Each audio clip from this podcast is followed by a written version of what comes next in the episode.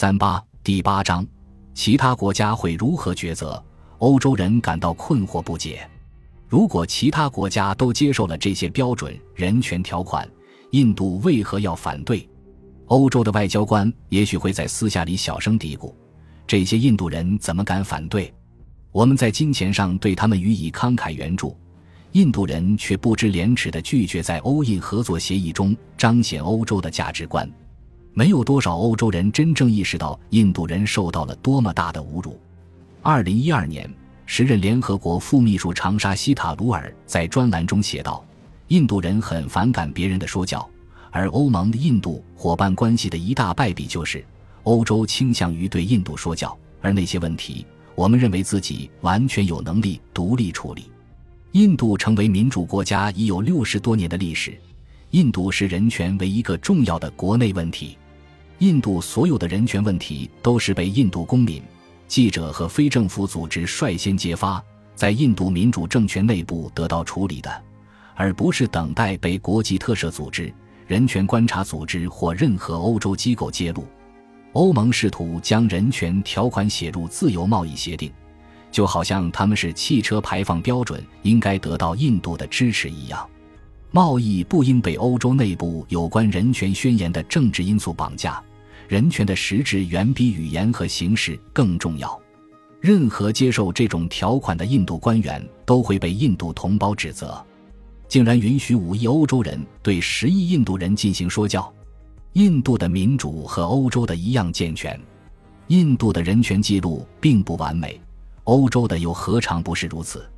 欧盟试图将观点强加于印度。这并不令人惊讶。按名义市场价值计算，欧盟的市场经济规模约为印度的七倍。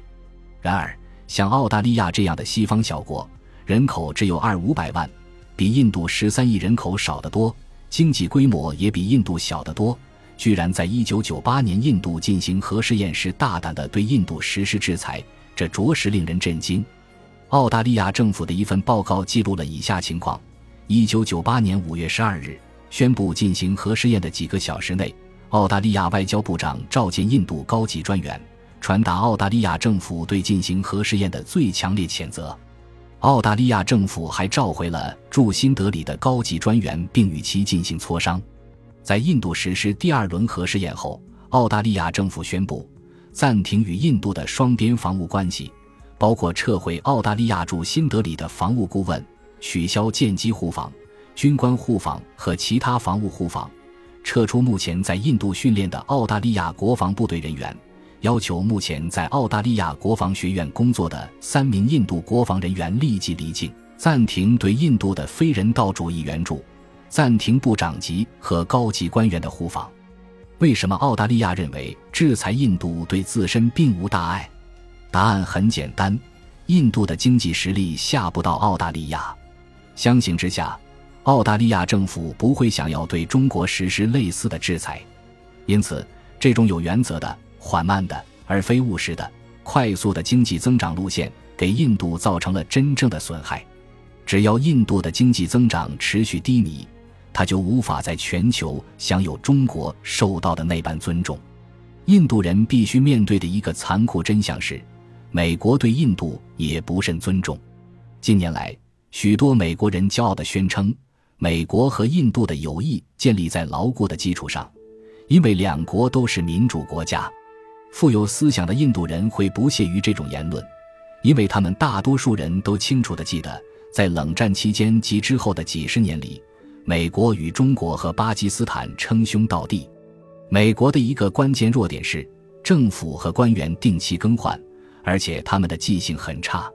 许多美国人跟他们的西方同胞一样，对中华文明的尊重程度要比对印度文明的尊重程度高，这是一个令人不安的事实。许多美国人会矢口否认，他们会大声宣称自己对印度的尊重跟对中国的一样多，但尊重是假装不出来的。最佳明证不是通过言语，而是看行动。世界上每个国家对其他国家的尊重。都可以通过投入的时间和关注展示出来。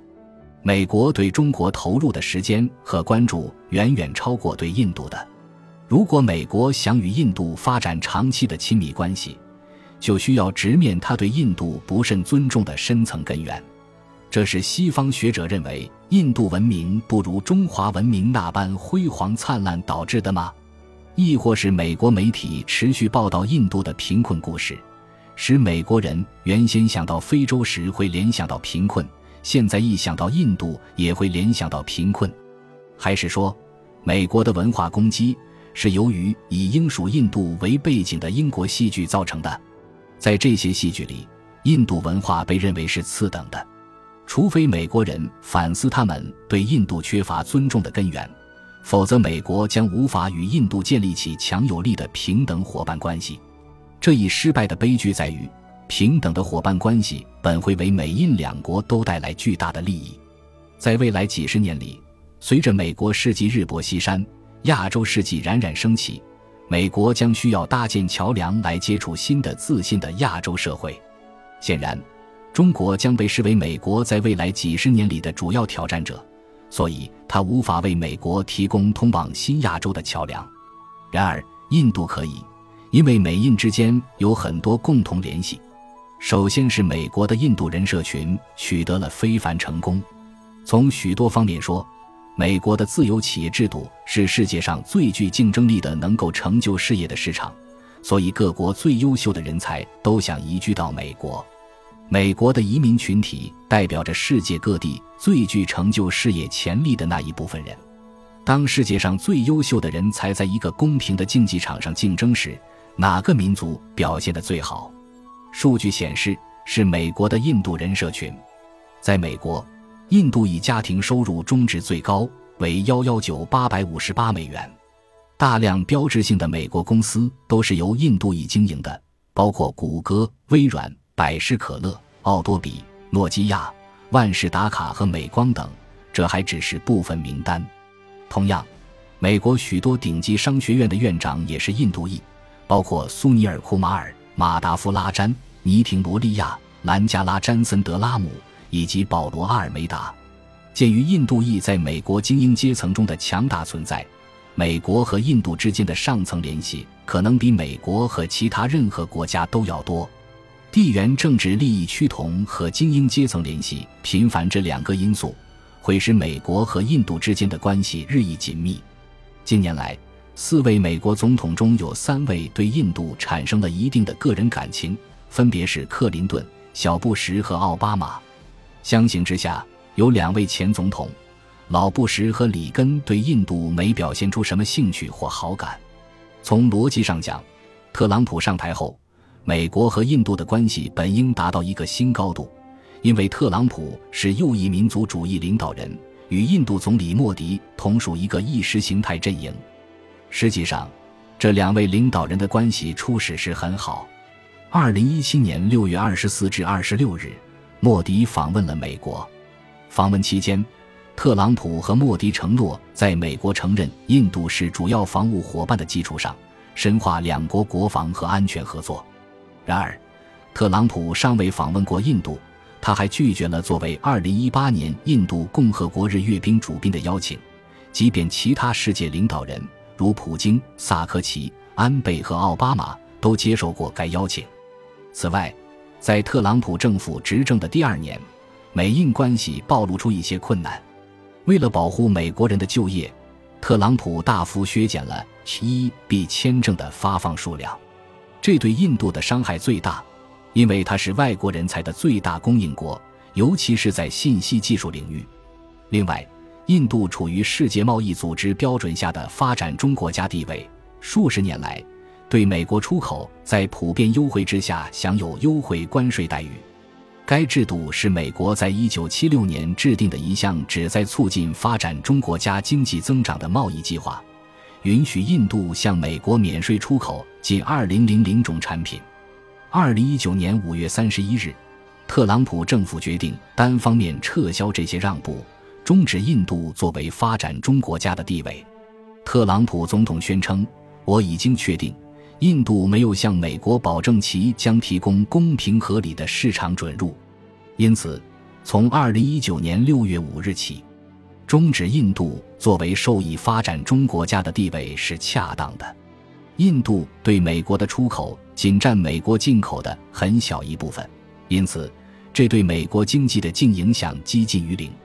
那么，美国为什么要为了一丁点经济利益就疏远一个潜在的朋友或盟友呢？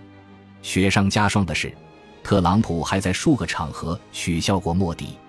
二零一八年一月，《华盛顿邮报》报道，高级政府官员说，有人看到特朗普总统装出印度口音，模仿印度总理莫迪讲话。二零一九年一月，特朗普还嘲笑莫迪资助了阿富汗的一座图书馆。在一次内阁会议的新闻发布会上，特朗普在为自己推动美国减少海外投资的努力做辩护。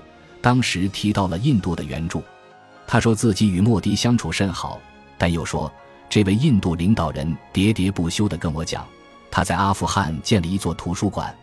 特朗普说：“你知道这意味着什么吗？这就像我们浪费了将近五个小时。